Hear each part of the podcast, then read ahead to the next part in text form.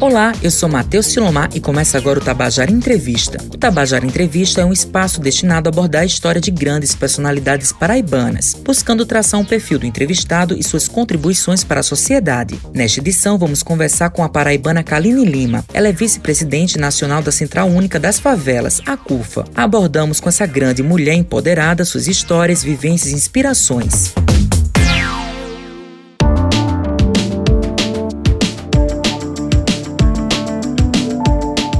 Kaline, seja muito bem-vinda ao Tabajara Entrevista. Obrigada, Matheus. Eu quero mandar um abraço para todo mundo que está nos ouvindo. Para nós é sempre um prazer estar conversando com vocês, tá bom? Kaline, para a gente começar a nossa entrevista, a gente sempre faz uma pergunta para a pessoa se identificar. Então, quem é Kaline Lima? Olha, eu acho, eu me considero uma mulher paraibana, nordestina, como tantas outras que me inspiram nessa jornada, inquieta, uma pessoa que se movimenta junto com a vida e com as adversidades e que está buscando dar sua contrapartida por tudo que recebe de privilégio, de graças, de bênçãos, é, que é ter vida, ter saúde, ter família, ter amigos, ter capacidade de trabalho. Então, eu acho que eu sou uma pessoa que está junto a tantas outras vivendo nesse mundo nem sempre compreensível, né, diante das suas questões mais complexas, mas absolutamente generoso, com a capacidade que tem de nos manter aqui e nos dar condições de viver. Kaline, eu te conheço desde a época da UFPB, eu sempre vi você muito engajada em relação aos movimentos sociais, o movimento feminista de mulheres, os movimentos estudantis. Eu sempre vi você muito ingressada, né, nesse sentido, pelos movimentos. Mas quando é que foi que você começou a ter esse olhar para os movimentos?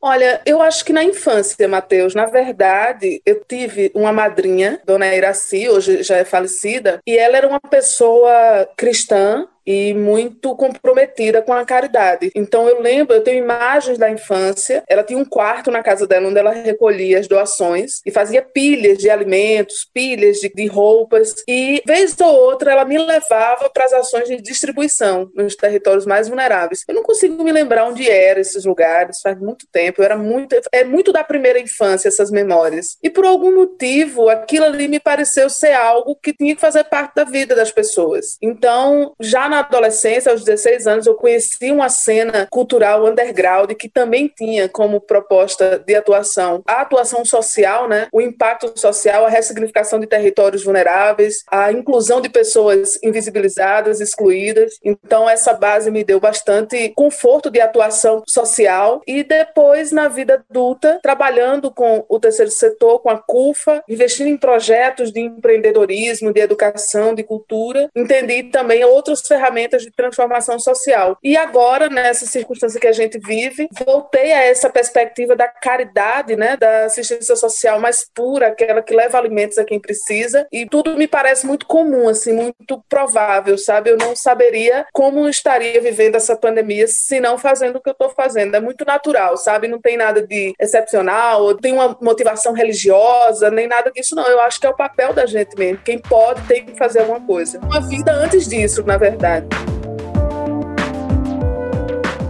É interessante, né, que, como você bem disse, essa questão do, do papel do ser humano em praticar a humanidade, né? A gente vê isso. que ao longo do, do, tempo isso vem, vem se perdendo, mas como ações como a CUFA e entre outras entidades e ONGs também que ajudam e também incentivam a questão do voluntariado. Você acha, Kaline, que essa questão do voluntariado agora, nesse período de pandemia, cresceu? Como é que você vê esse sentimento da população em ajudar o próximo nesse momento tão difícil e complicado para nós brasileiros?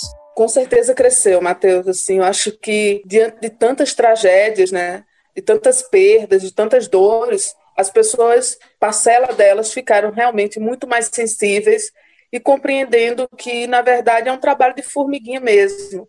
E que a gente, enquanto sociedade, não pode acreditar, achar ou esperar que só o poder público faça algo. Não há política pública que possa resolver todas as questões da desigualdade social no país. O poder público não é o um único a estar tá atuando. Obviamente, ele é o principal braço dessa transformação, mas nem ele consegue fazer só e nem ele vai fazer sem a nossa participação. É papel de todo cidadão e toda cidadã está promovendo política pública junto ao poder público, acompanhando, é, monitorando, pautando, né? Então não é só o ato simples de você pegar uma parte de sua feira e doar para alguém que está sem comida. Isso aí é essencial porque é emergencial. É inadmissível que em 2021 a gente tenha alguém passando fome ou morrendo de fome nesse país, que é gerador de tantas riquezas e, sobretudo, de alimentos. Não falta alimentos no Brasil, então não faz sentido ninguém passar fome. É, então, inicialmente, óbvio que essa ação que a gente enveredou aí em março de 2020 e que possivelmente não será permanente, não é o viés da CUFA, mas foi necessário, ela era extremamente importante e é ainda extremamente importante. As pessoas estão passando fome de verdade. Mais de 50% da população brasileira hoje enfrenta algum nível de insegurança alimentar e as consequências sociais disso são muito drásticas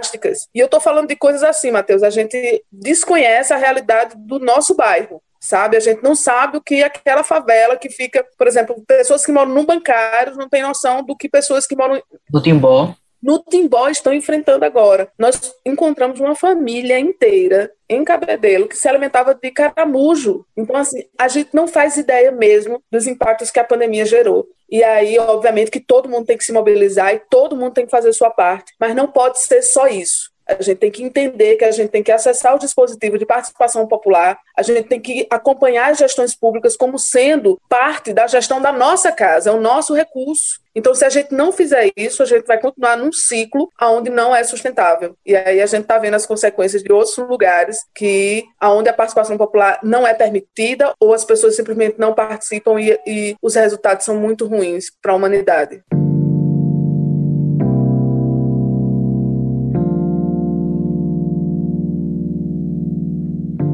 Aline, você tinha falado anteriormente que são 14 milhões de pessoas que moram na favela e, e através disso é um número significativo e também gera riqueza e tem capital para isso. E você bem colocou essa questão da, das favelas é sempre visto como nacionalidade, mas a gente vê que se a gente entrar mesmo dentro do território das comunidades, é muito além disso. Né? A gente vê essa questão da cultura, da música, a questão do rap e uma das frentes também suas também a questão da cultura, a questão do rap, passando essa questão da cultura e falando um pouquinho sobre você. A cultura de alguma forma modificou também a sua a sua história de vida, juntamente com uma banda que eu gosto muito, um grupo que é o Sinta Liga Crawl, que é incrível. É, se vocês não tiveram oportunidade de conhecer o trabalho das meninas, é um trabalho incrível. Gente, como é que surgiu essa questão da cultura, da música, do rap na sua vida? Olha, Matheus, igual a memória da caridade que eu tenho já na primeira infância, a questão da arte,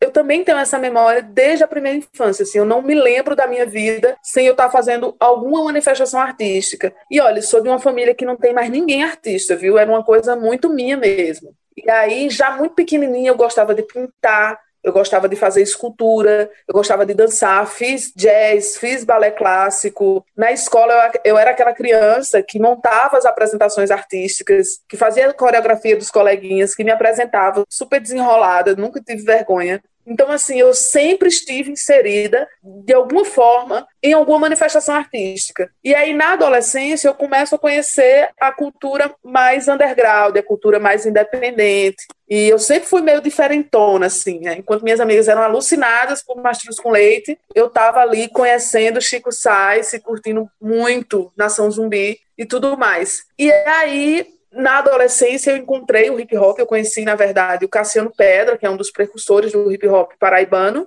e eu já trabalhava com música, trabalhava assim, já tinha banda, já era compositor, na verdade eu sou compositora desde criança. Eu lembro de me alfabetizar e de compor minha primeira música, que era uma lambada, que era o gênero predominante na época, e eu tinha muita facilidade para arte, sempre tive mesmo. E aí conheci a história do movimento hip hop e me identifiquei muito, porque o movimento hip hop, ele além de ser todas as manifestações artísticas que ele é, ele também tinha essa questão social, que eu me identificava muito. Então eu fiquei encantada, eu digo, velho, eu acho que é isso. E aí ingressei no hip hop, inicialmente com uma banda mista, com alguns amigos, chamava-se Realidade Crua, que a gente fez um movimento incrível nessa cidade. Nós montamos um projeto social, nós tivemos a experiência de vivenciar o projeto social atendendo mais de 200 crianças em Mangabeira. É incrível porque eu encontro parte dessas crianças hoje são pessoas adultas, com filhos, com famílias que dizem para mim assim: "Nossa, vocês mudaram a nossa vida". Hoje nós temos um voluntário que é uma dessas crianças que está conosco responde pelo território Rua da Mata,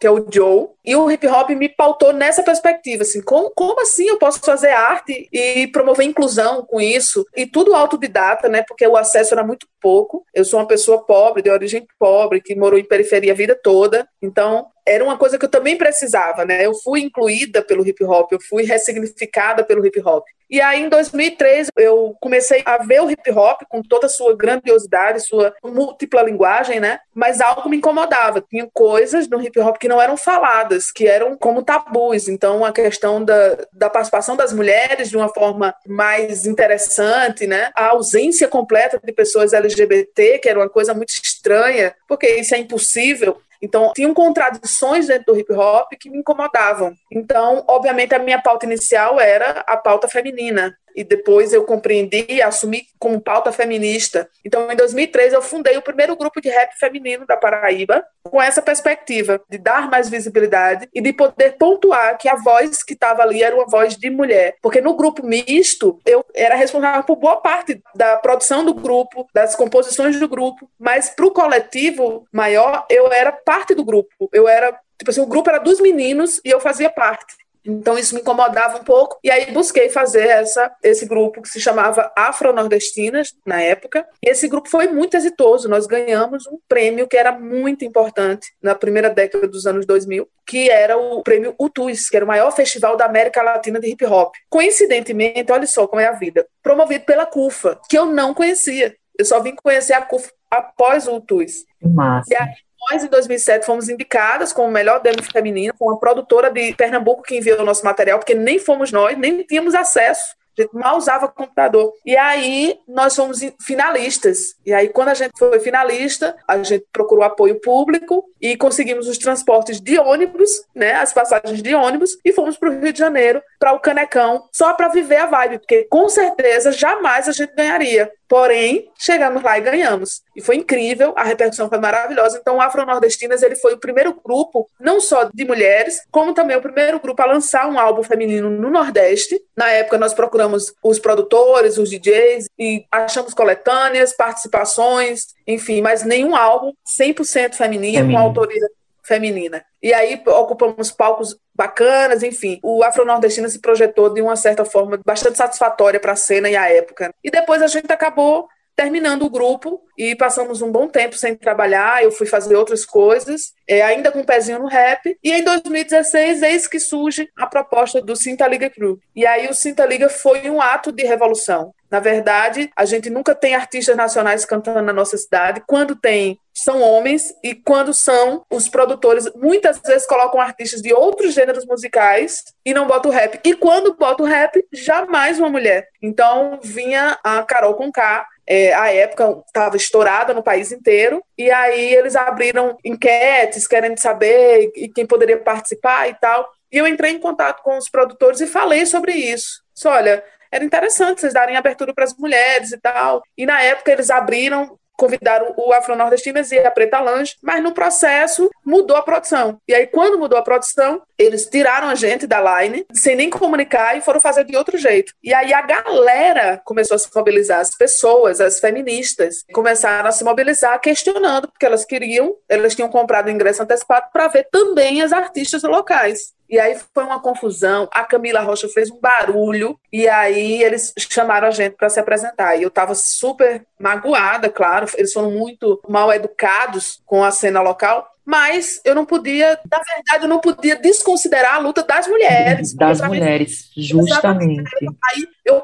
chamei Preta Lange e falei assim: olha, e se a gente montar um show combo? E aí chama outras mulheres e tal. Aí nós montamos Camila já tinha esse nome, Cinta Liga, porque era uma produtora que a gente estava tentando fazer com mulheres produtoras. E aí nós fizemos o show para não ser Afro-Nordestinas, Camila Rocha, Preta Lange, enfim, não tinha como fazer um nome assim. Aí fizemos Cinta Liga, o show. E aí, no processo de construir esse espetáculo, a gente entendeu que não era o show, era o grupo, grupo, e que a gente ia continuar e que tinha muita liga naquilo ali. E Sinta Liga era essa perspectiva, sentir a liga que estava nos unindo. E aí a gente fez esse movimento e foi muito massa porque o Sinta Liga arrasou e vai arrasar mais se tudo der certo.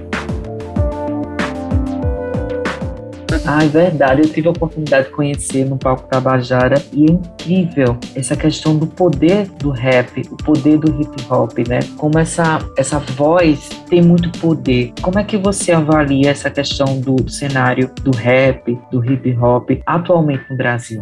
E também aqui eu na Paraíba, né? eu acho que vive talvez a melhor fase depois da fase do grande boom, né, do Racionais. Eu acho que é a melhor fase, porque a gente, primeiro, se reconhecer enquanto cultura, e essa cultura com uma qualidade musical, com um acesso musical não visto antes, porque é uma cultura marginalizada, uma cultura de favela, de pessoas pretas e pobres, e aí, obviamente, o Racionais foi muito representativo e muito significativo naquele momento. De lá para cá, a gente tem artistas incríveis, mas isoladamente. Essa perspectiva de movimento, da coletividade, ela ficou em segundo plano. Então, nós tínhamos o hip hop da mídia, do business, e nós tínhamos o hip hop da militância, e nem sempre ambos dialogavam. Hoje a gente vivencia isso muito duramente ainda. Isso não é uma coisa que retrocedeu, e acho impossível que retroceda. Porém, nós temos na cena artistas que estão despontando, que têm um discurso e têm uma pauta e têm uma atuação absolutamente necessária para o mundo. Esses artistas, em que nicho eu encontro eles? nas produções femininas e nas produções LGBTQIA+. Então, por exemplo, aqui na Paraíba, quais seriam os dois grupos que ocuparam pautas e espaços extremamente importantes como projeção artística? O Cinta Liga Crio, que tem uma pauta absolutamente feminista, e Bicharte, Bicharte. que é incrível. Bicharte é uma aula ambulante. Existem pessoas no mundo, Matheus, que eu realmente identifico que não são normais. Quando eu vejo Bicharte, quando eu olho para Bicharte, quando eu estou com Bicharte, o que eu sinto é que ela veio para mudar. Então ela é. Nada que ela toca fica do mesmo jeito. Uhum. Então, assim, eu, estou falando local, mas essa mesma representatividade e essa mesma emergência de artistas com pautas absolutamente necessárias está acontecendo no Brasil e no mundo todo. Então, eu acho que a gente vive um momento feliz para quem está afim, saca, da mudança, para quem está afim de não ficar no mesmo lugar. Obviamente, vão haver aquelas pessoas hip hopistas que estão ali focadas em algo que está nos anos 90. Essas é. pessoas são importantes de alguma forma, mas elas vão ficar lá nos anos 90, sabe? Quem não entendeu o que, é o hip hop agora está perdendo tempo. E a gente vê que é tudo misturado nessa questão dos movimentos sociais, o movimento artístico cultural todos os tipos de movimentos se englobam, né? Então a gente pode ver na sua trajetória como foi pautado essa questão dos movimentos sociais, dos movimentos das pautas feministas. Então tudo isso engloba. E eu acho muito interessante que você enveredou também para o campo da comunicação, que também é uma forma de expressão. Conta um pouquinho dessa sua relação entre a comunicação, como é que isso despertou em você, porque você sempre, eu sempre vi você à frente dos debates, das palestras, e eu sempre muito orgulho de você. Eu acho que é a primeira vez que eu tô falando isso pra você pessoalmente, porque era uma pessoa que eu vi assim, nossa, que massa, que massa, eu quero ser amigo dela, sabe? Na época da faculdade, aí eu olhava assim, como ela é desenrolada, né? E para o campo da comunicação, também tem a questão, você é uma excelente artista, mas também você é uma excelente comunicadora. Conta um pouquinho dessa, dessa sua relação com a comunicação e essa questão também do documentário, gente, incrível. Eu sou de uma geração que eu agradeço muito ter nascido no ano que nasci e vivido o que vivi, porque eu sou de uma origem de movimentos sociais onde nós tínhamos todas as pautas. Então, obviamente, eu como mulher periférica estava no movimento hip hop, um movimento preto, então a pauta da negritude era minha e dentro desse movimento tinham pessoas LGBT, não dentro do hip hop, mas dentro das lutas que a gente tinha, tinha as pessoas LGBTQIA+.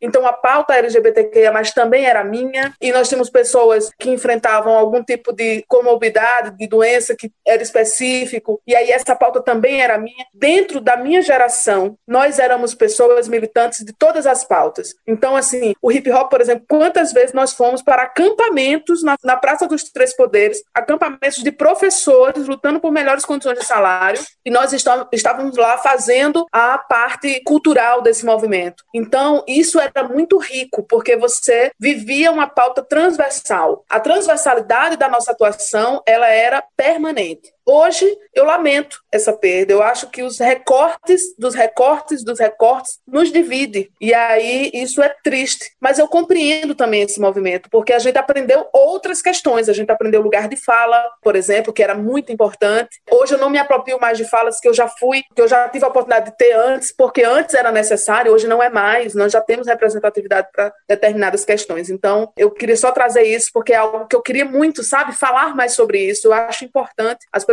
entenderem como a, como a gente transitou até aqui. E dentro desse processo todo, Matheus, o que que acontece assim? Eu sou uma pessoa muito inquieta, de fato, e muito criativa. Então, por exemplo, quando eu quis fazer música e que eu não conseguia ter espaço para cantar, eu produzia eventos porque aí eu garanti o meu espaço de cantar. Quando eu quis é, realizar algo que não me era, que não me dava uma oportunidade, eu fazia, porque não tinha como ficar de fora. Eu queria fazer e tinha gente comigo fazendo. Vale salientar, eu sou uma pessoa absolutamente do coletivo, eu não consigo fazer nada por mim só. Então, eu trazia o povo, ó, gente, vamos fazer isso aqui para a gente poder fazer. Então, eu, eu sempre fui assim. E aí, se tinha algo que a gente tinha pouquíssimo, era mídia. A gente não era interessante, a gente não era pauta. A favela era pauta quando alguém morria, quando alguém roubava, quando alguém traficava, mas nunca quando alguém estava promovendo inclusão, né? Então eu comecei a escrever de forma absolutamente intuitiva. Eu queria comunicar às pessoas o que a gente estava fazendo. Então eu escrevia, eu chamava de manifesto, cara, saca? Eu escrevia manifestos e rodava, disparava. E aí algumas pessoas dizem, olha, você escreve muito bem, continue escrevendo e tal. Aí daqui a pouco eu participo do meu primeiro festival de música já com Afro-Nordestinas em 2003. E aí eu vi pela primeira vez o meu nome no jornal. Inclusive, nem é o nome que eu uso hoje. Kaline Lima, Lima é o sobrenome da minha mãe, que não está no meu registro. Meu pai, quando me batizou, me registrou, ele me registrou só com o sobrenome dele. E depois foi que eu adotei o sobrenome dela por uma questão política. E aí eu vi o meu nome e o sobrenome, e eu falei assim, gente, a gente tem que estar tá no jornal, a gente tem que estar tá mais no jornal. E aí eu lembro até que foi um artigo de Cacá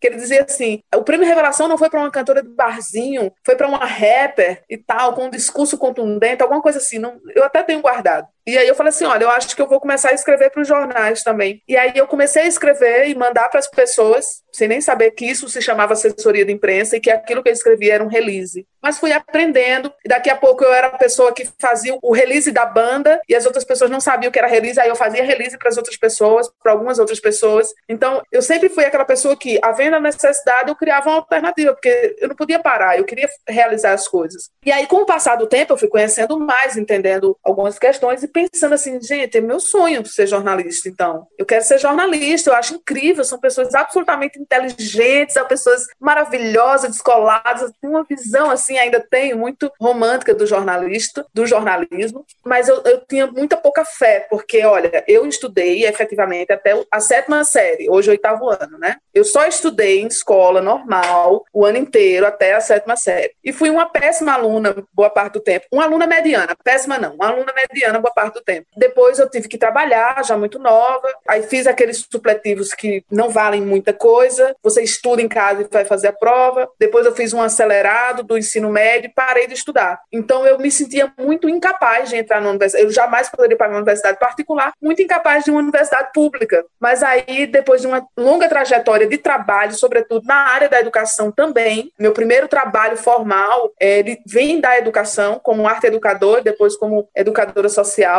e aí eu disse: olha, é uma contradição, eu não posso não estar tá estudando. Eu não posso dizer para os meus alunos que é importante algo que eu não estou vivenciando. E aí, já na idade adulta, já como mãe, tudo, eu fui prestar o último PSS. PSS. Na verdade, eu tentei alguns antes que não passei. Eu tentei um vestibular antes que não. Dois. Um que eu realmente não passei e outro que eu tive um incidente e não consegui concluir todo o processo. Então, no último PSS, eu fiz e entrei pelo sistema de cotas da escola pública. E eu fiquei em sexto lugar para jornalismo e foi a realização de um grande sonho. Inclusive, à época, eu me afastei da CUFA, me afastei do hip hop, porque eu queria viver a universidade e eu realmente vivi desde o primeiro período. Totalmente. Eu fiz parte do CA, eu fiz parte do DCE, ajudei a promover alguns, eventos, alguns eventos. Vários, vários, vários. Foi maravilhoso, foi incrível e eu sinto muita saudade, porque meu plano real era ter continuado fazendo mestrado e, quem sabe, doutorado e me tornado reitora, que era a brincadeira que eu fazia na universidade, mas a vida e as condições financeiras me empurraram para outro sentido e que talvez um dia eu retome, mas ainda não é a hora. E é interessante né, como você fala dessa questão do papel da educação como é, algo transformador para o indivíduo e também para a sociedade, porque tendo seu exemplo de vida, você poder ir totalmente contra tudo isso e você resolveu com muita seriedade, com muita força de vontade em querer transformar a sua história, transformar a, não só da sua história, mas também da sua família e a partir disso transformar a sociedade. É, Kaline. Eu esqueci, eu esqueci de uhum. falar do, Pode falar. do documentário. Eu imagino Em verdade, o documentário. Você está falando das últimas produções, não é isso? Isso. Na verdade, uma das perspectivas também para o jornalismo, para mim, era a questão das pautas positivas. Então, eu tenho, ao longo dessa história, eu tenho alguns projetos que têm esse objetivo, de pautar a imprensa de forma positiva, sobretudo para os territórios de mais vulneráveis e, sobretudo, para os segmentos sociais mais invisibilizados. Hoje eu atuo numa TV pública e eu tenho a, a oportunidade de promover né? a TV Cidade de uma Pessoa e tenho a oportunidade de promover alguns programas que têm essa perspectiva. Então, nós temos um programa chamado Play, que é um programa programa de música independente, onde busca trazer uma biografia musicada de artistas que são artistas do lado B, que não tem tanta mídia, não tem tanta abertura na perspectiva da mídia. E aí nós também temos o projeto Cena Preta, que tem o objetivo de visibilizar pessoas pretas que são protagonistas nas mais diferentes áreas. Então é a história de cada pessoa, sua jornada e como a sua negritude impacta a própria vida e a, e a vida profissional dessa pessoa. E nós temos um outro produto lá que é o Solta Voz. O Solta Voz ele tem o objetivo de, de forma cíclica, sempre na perspectiva de alguns, algumas edições de cada tema, alguns episódios. E aí o primeiro o foi feito com Mulheres da Inlu, dirigido por Juliane Ramalho, que é a nossa diretora executiva. E esse segundo agora foi no recorte da transexualidade. E aí nós não concluímos ainda, ainda falta mais uma etapa, não vou dar spoiler agora, mas nós tivemos a oportunidade de contar a história de Bichart, que eu já conhecia e sabia que era importante contar daquela forma e fiquei muito satisfeita com o resultado. E de Letícia, que para mim foi um dos desafios mais incríveis que eu tive, porque eu conheço Letícia desde 2006, quando não era Letícia ainda, e ouvi-la falando na idade que ela tá, como está sendo o processo da transição, é muito impactante. Por que, que é mais fácil para Bichart? Porque Bichart não seja mais fácil, para não ficar mal entendido assim. Eu senti em Bichart muito mais propriedade sobre a transexualidade e Bichart Bichart me deu uma aula incrível. Bichart é casada com um homem trans. E isso pra gente, para as pessoas da minha geração, às vezes é muito confuso compreender. Como assim? Então ela é uma mulher trans heterossexual, casada com um homem trans também heterossexual. E aí Bichart falou assim: olha, Bichart me falou, eu sou uma mulher trans, com este órgão sexual. E o meu esposo é um homem trans com este órgão sexual. E pronto, acabou, se não tem mais nada. Então pronto, ele é um homem. Acabou ali, girou minha chavinha. E Letícia, eu senti assim a dor de Letícia a de dor. ser quem é,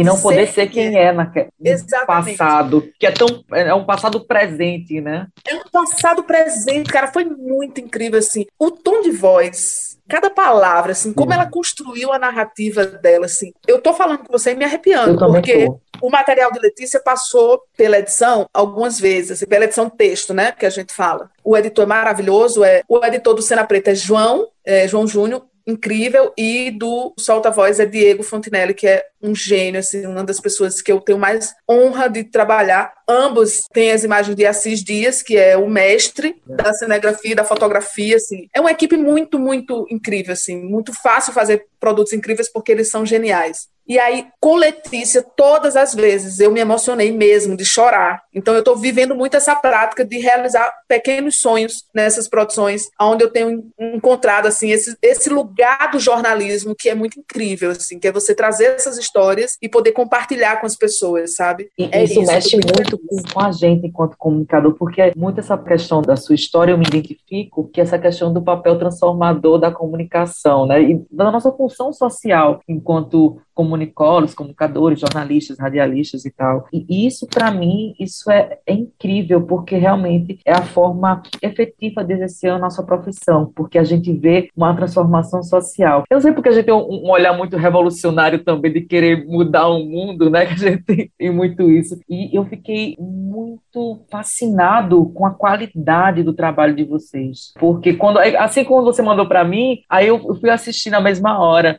Eu fiquei assim, a qualidade também, a história de Letícia incrível. Então, a gente vê de fato que faz a diferença. Então, dar voz e visibilidade para as pessoas dentro do movimento e contar histórias, né? Então, a partir da gente contando histórias, a gente aprende muito.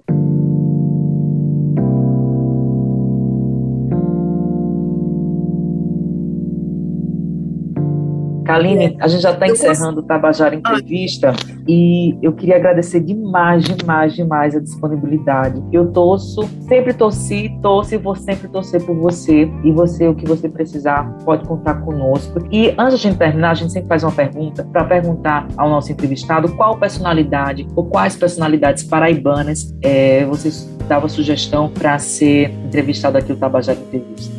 Olha, pergunta difícil, porque são tantas as pessoas incríveis da jornada da gente. Eu acho que valia muito a pena vocês conhecerem uma figura que, na verdade, ela representa um coletivo. Eu vou puxar a sardinha para o meu lado, mas é porque eu realmente adoro a conversa dela, adoro a história dela, que é Camila Rocha, que trabalha comigo no Cinta Liga, porque aí ela pode representar Preta Lange, Matheus e Pietro, que é um barbeiro trans. Maravilhoso, eles estão com um projeto incrível, que é o Tesoura Gangue, que eu acho genial, que eu queria muito ter grana para investir naquilo ali, porque eu acho fantástico. E a alma desse negócio realmente é Camila, e ela tem uma jornada muito incrível sobre autoaceitação Camila sempre foi diferentona e hoje ela consegue expressar isso no visual dela e no empoderamento de outras pessoas, sabe? Sobre a autoimagem. Eu acho que ela tinha muito a contribuir, assim, o papo é muito bacana, ela, enfim, eu sugiro ela. Que massa! E vamos deixar as redes sociais da CUFA para quem quiser também se interessar para ter mais informações da CUFA, suas redes sociais e quem pode contar para saber um pouquinho também sobre esse documentário incrível. Então, a partir das suas redes sociais, as pessoas podem assistir. Tá. A minha rede social é Kaline Lima MC. Kaline é K-A-L-Y-N-E, Lima MC, que é mestre cerimônia do hip hop, né? É, mas da CUFA é arroba CUFA Paraíba, que você pode acompanhar o trabalho da gente local aqui, mas quem quiser conhecer o movimento nacional, pode acessar o mãesdafavela.com.br, que é essa campanha que a gente está fazendo agora, ou cufa.org.br. Não é difícil, pois CUFA aparece um bocado de coisa, tá? Eu agradeço ah. demais, foi um papo maravilhoso, adoro você, é super recíproco, velho. Eu acompanho você, seus prêmios, suas conquistas, tenho muito orgulho, viu? E que mais pessoas da comunicação, do jornalismo, estejam aí compromissadas com esse tipo de pauta, sabe? Pauta que constrói. Ô, Kaline, muitíssimo obrigado. E você sabe que precisar da gente pode contar conosco, porque a gente aqui é coletivo, é social. Então, a gente que gosta e quer fazer mudança e transformação na nossa sociedade e ver a sociedade progredindo, como você mesmo disse, é questão de união. Viu? Muito obrigado, viu, amiga? Eu que agradeço, um beijo para todo mundo que acompanhou, para todo mundo aí da Tabajara. É sempre um prazer estar com vocês.